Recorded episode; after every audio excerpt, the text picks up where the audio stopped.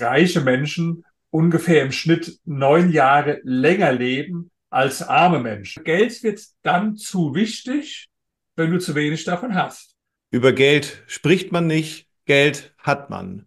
Und Geld allein macht auch nicht glücklich, so sagt der Volksmund. Und selbst in der Bibel steht schon geschrieben, eher geht ein Kamel durch ein Nadelöhr, als dass ein Reicher in den Himmel kommt. Herr Dr. Zietelmann, Sie sind selber Historiker und Reichtumsforscher. Sind Sie selber mit solchen Glaubenssätzen und Zitaten aufgewachsen? Ja, bei mir war das ein anderes, äh, anderer Glaubenssatz, den mein Vater immer gesagt hat, der hieß, Geld ist wie Klopapier. Äh, das, äh, weil mein Vater war also evangelischer Pfarrer und bei evangelischen Pfarrern ist Geld nicht so äh, ganz hoch angesehen. Das ist eher mit Oberflächlichkeit, Materialismus, vielleicht auch ein bisschen mit Egoismus äh, verbunden, ja.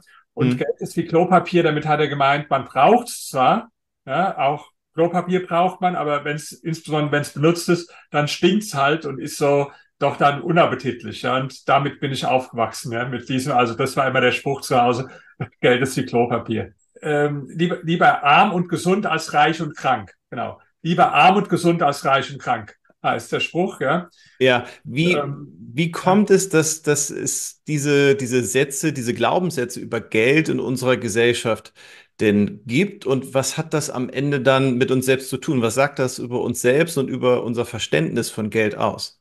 Also erstmal sagen wir mal, ist der Satz natürlich total falsch. Ja? Äh, lieber arm und gesund als reich und krank. Weil es gibt also wissenschaftliche Untersuchungen. Man hat äh, Wissenschaftler haben zum Beispiel das in den USA und Großbritannien untersucht und da kam raus, dass also reiche Menschen ungefähr im Schnitt neun Jahre länger leben als arme Menschen. Ja? Also es, die haben sogar herausgefunden, es gibt kaum einen Faktor, der die Lebenserwartung so stark beeinflusst wie äh, das, das äh, Einkommen oder das Vermögen von Menschen. Ja? Also deswegen ist der Spruch einfach totaler Quatsch, ja? sondern der müsste ja eigentlich ganz anders heißen. Der müsste heißen, äh, lieber reich und gesund als arm und krank. Ja? So wird das Sinn machen. Ja? Aber äh, warum wird es andersrum gesagt? Ja, weil das ist, weil, weil die Menschen sich dann hinwegtrösten. Ja, die haben kein Geld und suchen dann irgendwo so Sprüche, wo sie sich mit trösten. Und das ist so ein Spruch, ja, der, wie gesagt, inhaltlich total falsch ist, aber wo man sich dann trösten kann und sagen kann, naja, der Reiche, der hat wahrscheinlich, kriegt einen Herzinfarkt und hat Magenschwüre, aber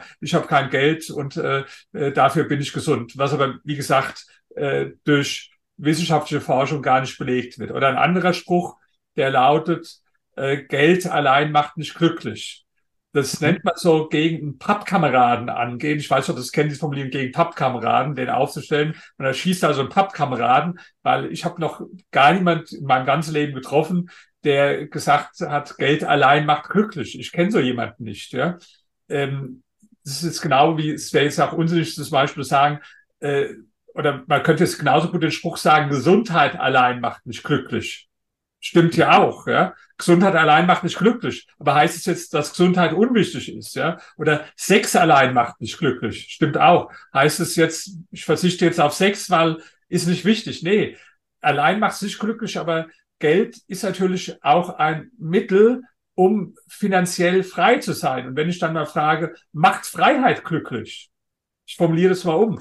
Macht Freiheit glücklich? Da wird wahrscheinlich jeder sagen, ja, Freiheit macht glücklich. Und wenn ich dann, äh, wenn ich dann frage, gehört äh, zur Freiheit vielleicht auch finanzielle Freiheit dazu? Also zum Beispiel meine Situation, ob ich arbeite, wann ich arbeite, wie ich arbeite, mit wem ich arbeite, wann ich meinen Mittagsschlaf mache, wo ich arbeite, entscheide allein ich, weil ich finanziell frei bin. Macht mich das glücklich? Ja. Ich wäre also unglücklich, wenn mir jetzt ein Chef irgendwo sagen würde, du musst um neun Uhr antreten und dann die und die Arbeiten ausführen. Das würde mich unglücklich machen. Also äh, trägt Geld zu meinem Glück bei.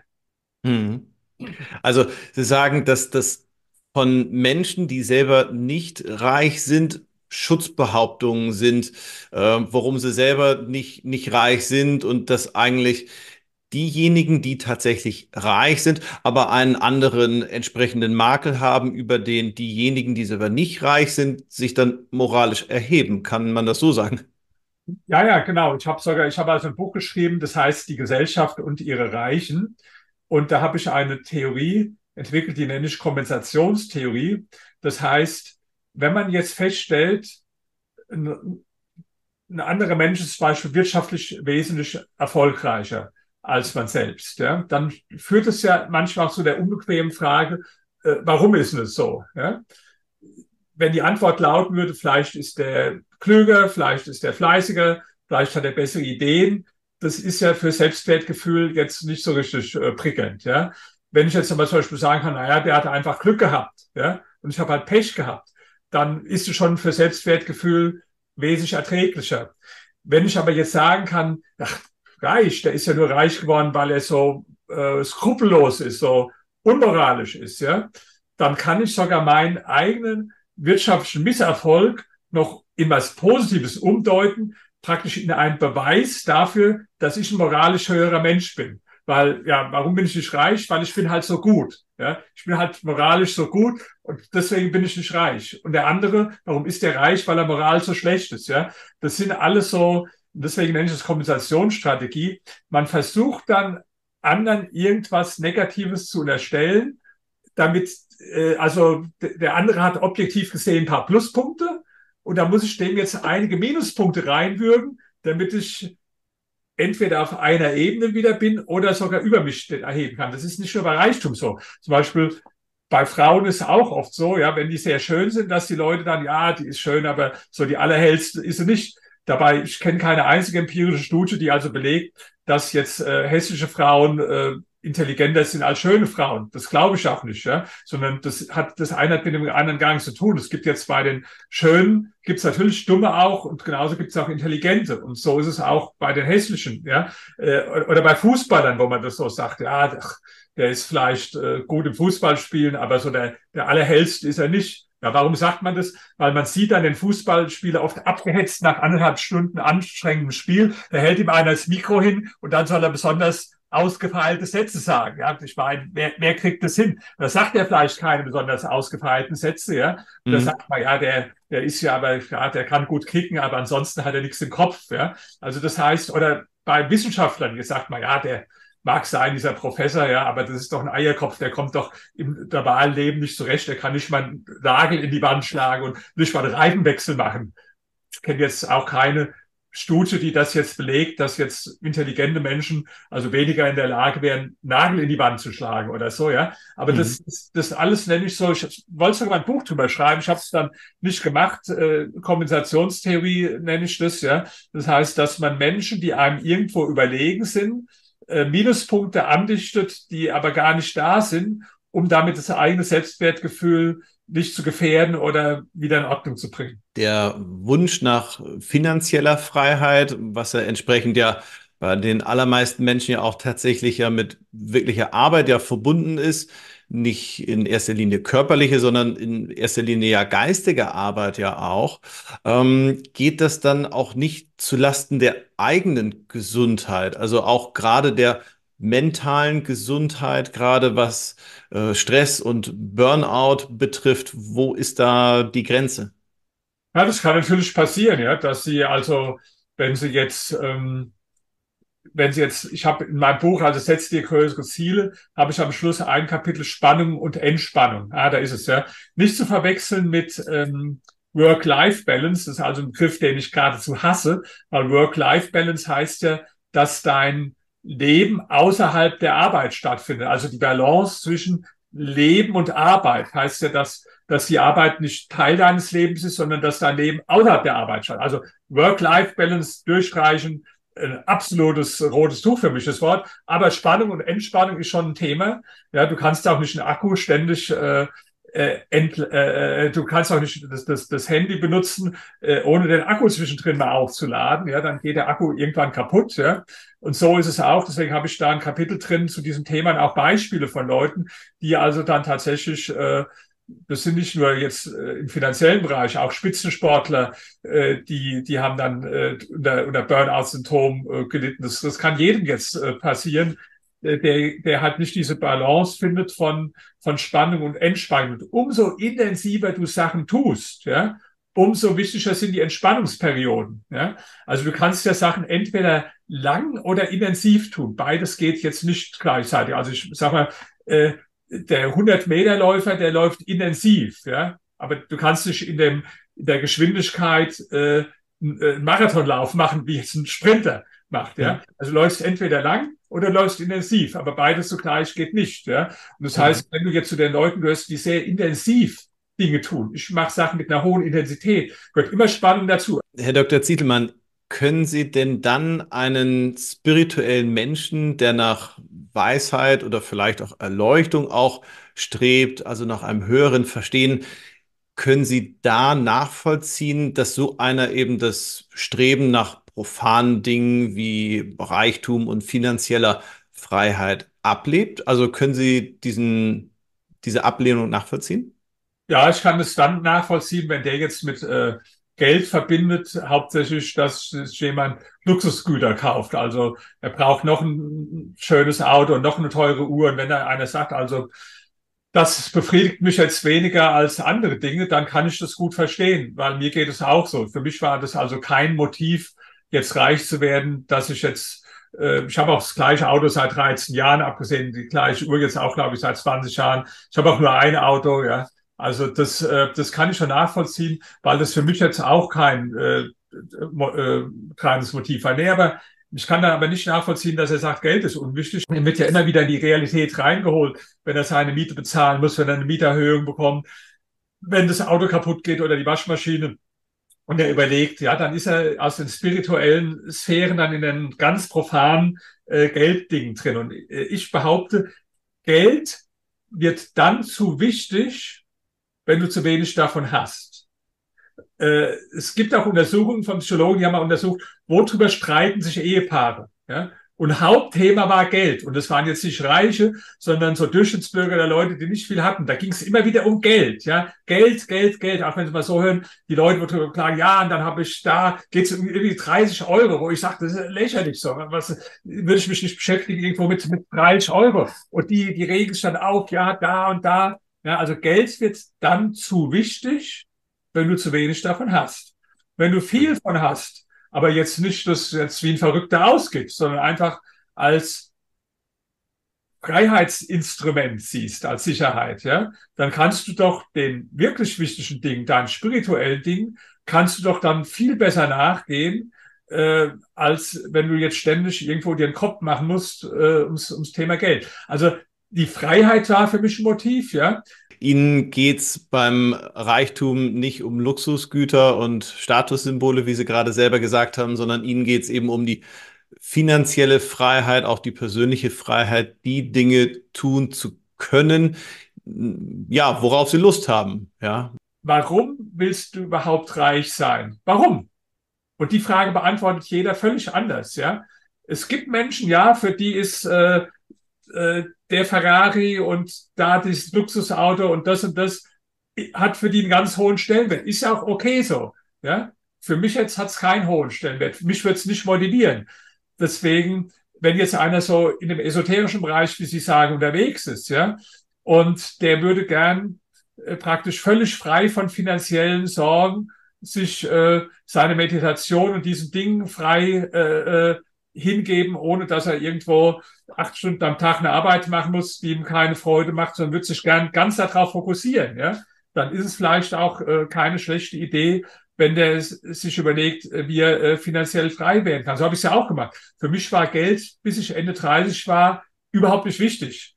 Und auch dann, nachdem ich dann reich geworden bin, haben sich auch die Prioritäten wieder verändert dann habe ich jetzt also diese Bücher, die ich schreibe, die Vorträge, die ich halte. Da verdient man kein, kein großes Geld äh, damit so, ja, äh, sondern das hat, äh, das hat andere Gründe, warum ich es tue. Aber dass ich es tun kann, meine Forschungen machen, meine ganzen Reisen, ja, das ist ja auch zum Beispiel, ich, ich war jetzt neugierig, die ganzen Länder kennenzulernen. Mhm. Ich habe angefangen im April letzten Jahres bis jetzt Dezember war ich in 30 Ländern. In Asien, in Lateinamerika, in den USA, in Europa. Ja, ob das jetzt äh, in der Mongolei oder in Korea oder in, äh, in Nepal war oder in äh, Vietnam oder ich glaube, ich habe fast alle äh, europäischen Länder bereist, also auch welche, wo ich noch nie war, in, in äh, Bosnien oder in, in äh, Serbien oder wo auch immer, ja, in, in Rumänien, in Bulgarien. Ähm, ich habe da viel gelernt, ich habe interessante Menschen getroffen. Warum konnte ich es tun? Äh, leider hat mir niemand die Reisen bezahlt, ja. Und ich äh, mhm. fliege ja da nicht in der Economy Class, sondern ich fliege dann äh, erste Klasse oder, oder mindestens Business Class. Ich schlafe auch nicht in der Jugendherberge, sondern grundsätzlich nur im Fünf-Sterne-Hotel. Ähm, so, und um das tun zu können, natürlich ist auch ein gewisses Geld notwendig, weil mir das niemand bezahlt hat. Ich habe mhm. dadurch aber sehr viel von der Welt gesehen, viel äh, gelernt auch und viele Freundschaften geschlossen. Das war mir jetzt nur möglich äh, wegen dem Geld. Ja. Mhm. Herr Zietelmann, Sie haben ja zwei Doktorarbeiten geschrieben, ich glaube rund 30 Bücher, darunter eben auch Bestseller wie Setze dir größere Ziele. Jetzt haben Sie das erste Mal selber einen eigenen Online-Kurs, eben wie erreiche ich selber finanzielle Freiheit, äh, ja, produziert, aufgenommen. Ähm, was ist da der Hintergrund und was unterscheidet Sie da von anderen sogenannten Coaches, die da Reichtum versprechen? Also es sind erstmal sind zwei Kurse, ja. Das, der eine heißt Schluss mit der Durchschnittsexistenz. Wer sich davon angesprochen fühlt, also für mich ein wichtiges Thema, Schluss mit der Durchschnittsexistenz. Und der andere heißt finanzielle Freiheit, ja. Ich habe ja viele Fans auf der ganzen Welt und auch Leute, die mich auf der Straße ansprechen und da kriege ich viel Feedback zu meinen Büchern.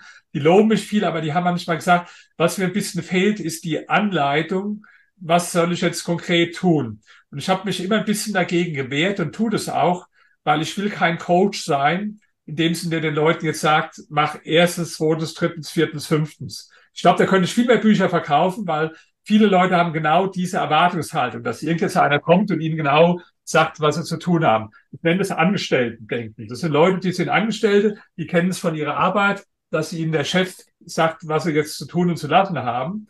Und die denken, wenn ich jetzt reich werden will, da brauche ich auch einen Coach oder einen Mentor, der mir jetzt auch sagt, was ich zu tun zu lassen habe. Ich sage, die Leute werden nie reich. Hm. Ich will die Leute zum Denken anregen.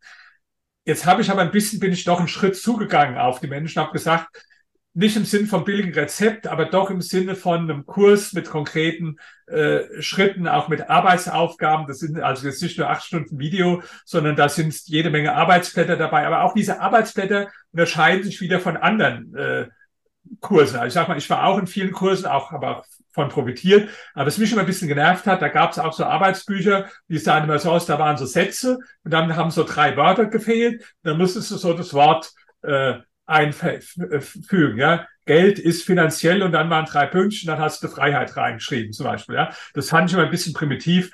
Bei mir ist es ein bisschen anspruchsvoller. Ich sage dann eher, äh, recherchier mal zu folgendem Thema äh, äh, was. Ja, recherchier mal was zum Thema Vor- und Nachteile von inflationsindexierten Anleihen. Also die Leute kriegen dann eher eigene Arbeitsaufgaben, weil ich sehe das als Anleitung dazu, nicht jetzt als Rezept. Das ist der Unterschied Nummer eins, also äh, ganz wichtig. Ja? Deswegen werde ich auch nicht die großen Massen vielleicht erreichen, die jetzt manche anderen sogenannten Speaker oder Coaches erreichen, die sich dann mehr an die große Masse richten, sondern ich wende mich schon bewusst an eine Auswahl von Leuten, die, die also, sagen wir, vielleicht etwas anspruchsvoller, intelligenter sind als äh, der Durchschnitt. Das mhm. Zweite ist, dass mein Kurs basiert natürlich auch auf meinen wissenschaftlichen Forschung. Ja. Ich bin ja Reichtumsforscher und, ähm, und ja, das war ja hier genau meine zweite Doktorarbeit. Ich habe mich ja wissenschaftlich damit beschäftigt und das, da kenne ich jetzt keinen anderen äh, Coach äh, oder Speaker, der ist jetzt wissenschaftlich damit. Die sind vielleicht im Speaken besser als ich. Ja? Die sind vielleicht rhetorisch äh, noch gewandter als, als ich. Die sind auch bestimmt im Marketing für ihre Sachen besser als ich. Aber ich habe einen anderen Vorteil zu bieten. Ich sage, bei mir hat das wissenschaftliche äh, Basis, die ganze Geschichte. Ja, Das ist ein Unterschied. Und das Dritte ist, ich bin selbst reich. Das behaupten auch manche anderen von sich. Ob das bei jedem stimmt, weiß ich nicht. Aber Tatsache ist, dass die meisten sogenannten Coaches dadurch reich geworden sind, dass sie anderen Menschen erzählt haben, wie man reich wird. Das finde ich immer so ein bisschen so ein Zirkelkreis. Ja, ich bin reich geworden als Unternehmer, ja, indem ich eine erfolgreiche PR-Agentur aufgebaut habe und dann als Investor, indem ich erfolgreich im Immobilienmarkt war. Und ähm, ich finde es immer ein bisschen fragwürdig, wenn ich sage, ich mache mich reich, ich weiß, wie es geht, weil ich bin selbst reich, aber reich bin ich dadurch geworden, dass ich dir erzähle, wie du reich werden kannst. Also das ist für mich so ein bisschen so ein, so ein Circulus Vitiosus, ja. ja. Und ja, vielleicht der letzte Unterschied, es gibt ja auch viele von den Coaches, die dann sagen, ich kenne äh, auch ich habe diesen den Milliardär, der war mein Mentor und so. Meistens werden gar keine Namen genannt oder ich habe ein Netzwerk von hunderten Milliardären, aber komischerweise sieht man die nie mit Gesicht und Name. So ich, ich glaube das dann oft auch nicht so richtig. Ja. Bei mir so bei meinem Kurs, da werden also ein paar Milliardäre, die Sie auch kennen, sehen, die dann konkret äh, auch den Kurs empfehlen. Ja. Und äh, die, das ist also, ich habe auch in meinem Marketing, deswegen habe ich gesagt, der erste Kurs, der auch von Milliardären empfohlen wird. Das sind nicht irgendwelche abstrakten Leute, wo man gar nicht weiß, gibt es die überhaupt, sondern das sind konkrete Leute mit dem Gesicht, wo ich auch mit dem Foto mit denen abgebildet bin, wo ich also zeige, ich, ich, ich kenne diese Leute. Ja, Also insofern bin ich da schon äh, von überzeugt. Ja, und äh, ja, also ich äh, freue mich jetzt sehr drauf, wenn das, wenn das losgeht und ich habe da sicherlich einen Preis gemacht, der sehr niedrig ist, äh, aber ich habe da vertraut auf das Urteil von Marketingleuten, die mir gesagt haben, also du kannst, wenn, wenn die Leute das kaufen, dann kannst du dir dann auch andere Produkte dann verkaufen. Das, aber das entscheidet dann jeder für sich, ob er das hm. macht oder nicht. Ich muss ja sagen, ich habe ja einige Bücher von Ihnen gelesen und durfte auch eben in diesen Online-Kurs ja einen Blick schon mal reinwerfen und wie bei Ihren Büchern ist es eben auch bei dem Online-Kurs. Man wird nicht enttäuscht, wenn Dr. Rainer Zietelmann draufsteht. Das Ganze hat äh, Substanz, das Ganze hat Qualität und man wird für das, was man bezahlt, garantiert nicht enttäuscht. Wir verlinken darunter gerne nochmal unter diesem Video auch für all jene, die sich dafür interessieren, nicht nur eben in äh, körperlich und geistiger Hinsicht Gesundheit zu erfahren, sondern eben gerade auch in finanzieller und e sich eben dadurch all die Dinge auch dann eben äh, erlauben und leisten zu können, auf die man tatsächlich Lust hat. Herr Dr. Zietelmann. Und, und, und es ist auch eine geistige, eine spirituelle Sache tatsächlich. Ja, es ist auch ein Bereich dabei, da geht es einfach um Wissen, ja, um Finanzinstrumente. Äh, ja, aber das ist nicht der Schwerpunkt. Der Schwerpunkt ist schon im geistigen, spirituellen Bereich. Und ich habe auch also danke, dass Sie das sagen, weil ich habe auch da keine Kosten gescheut. Ähm, wir haben es also in der in der Suite von einem der Spitzenhotels in äh, Berlin aufgenommen und äh, mit äh, nicht jetzt mit einer Kamera, wo ich dann davor sitze, so wie jetzt, sondern da waren dann mehrere Kameras und eine, ich weiß gar nicht, wie das heißt, die dann immer so hin und her äh, gelaufen ist sozusagen. Und ich habe es vor allen Dingen nicht gemacht im Sinn von einem Monolog.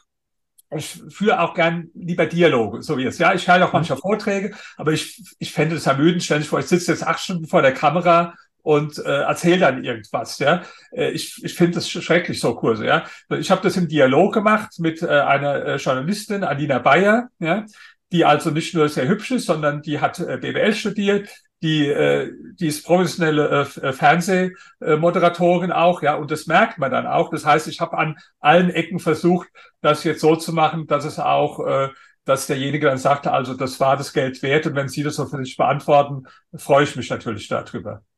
Auf jeden Fall, so kann man sagen, ist der Kurs seinen Preis wert. Ja, Herr Dr. Zielmann, vielen herzlichen Dank für das spannende Gespräch und für die Einblicke zu Ihrem Thema finanzielle Freiheit. Vielen Dank. Dankeschön.